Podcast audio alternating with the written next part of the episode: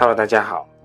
在上一周里，有跟大家说，我计划做一个小试验，选了一个指数基金，用系统做网格自动交易。按我原来的计划，这个试验可以一直做到二零二二年末，看看这几个月时间的自动交易可以得到怎么样一个效果，再做出后续是否继续这个决定。但没想到，就这么短短几周的时间。就发现这个我自认为还是比较完美的交易计划，竟然存在一个 bug。我先跟大家简单描述一下这几周的网格交易吧。我用来做网格交易的标的是场内交易的指数基金恒生 ETF，选了一个与当时市价比较接近的整数价格一点一元作为起始的基准价。在九月一号，我以一点一元买入了两万份的恒生 ETF，耗资二点二万元。这形成了我的第一个网格。在九月五号，恒生 ETF 的价格下跌至一点零七元左右，而按照一点一元往下百分之二买入一份的规则，系统自动在一点零七八元买入了两万份，耗资二点一五六万元，这形成了交易的第二个网格。在九月十三号，恒生 ETF 反弹至一点一元。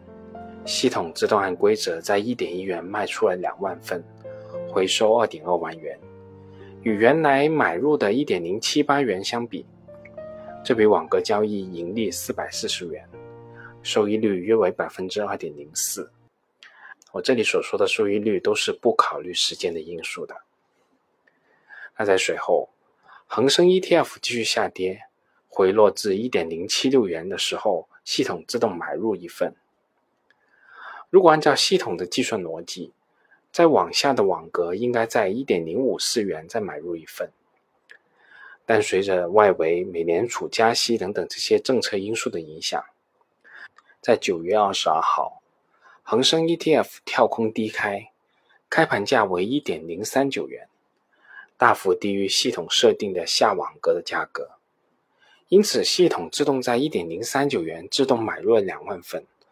耗资二点零七八万元。按照我们这些假头们通常的想法，能买到便宜货肯定是一件好事情啊，所以我当时还挺高兴的。但当我把这些数据放回我表格里面的时候，感觉就有点问题了。这时候交易系统里面的基准价已经变成了一点零三九元。那么往上百分之二，也就是也就是说，当恒生 ETF 回升至一点零六元的时候，会卖出一份，这是没有问题的。但完成了这一笔以后，系统里面的基准价就变成了一点零六元了。而此时，如果系统按原有的计算逻辑往上百分之二计算，触发的交易价格是一点零八一元，而这与我原来买入的价格。一点零七六元，仅仅相差零点零零五元呐。也就是说，如果以两万元一份来计算，这个网格的收益只有几十元。而需要说明的是，我这里为了简化计算，是完全没有考虑交易成本的因素的。这笔交易如果考虑交易成本以后，实际的收益率可能就更加有限了。我们也可以继续模拟计算一下。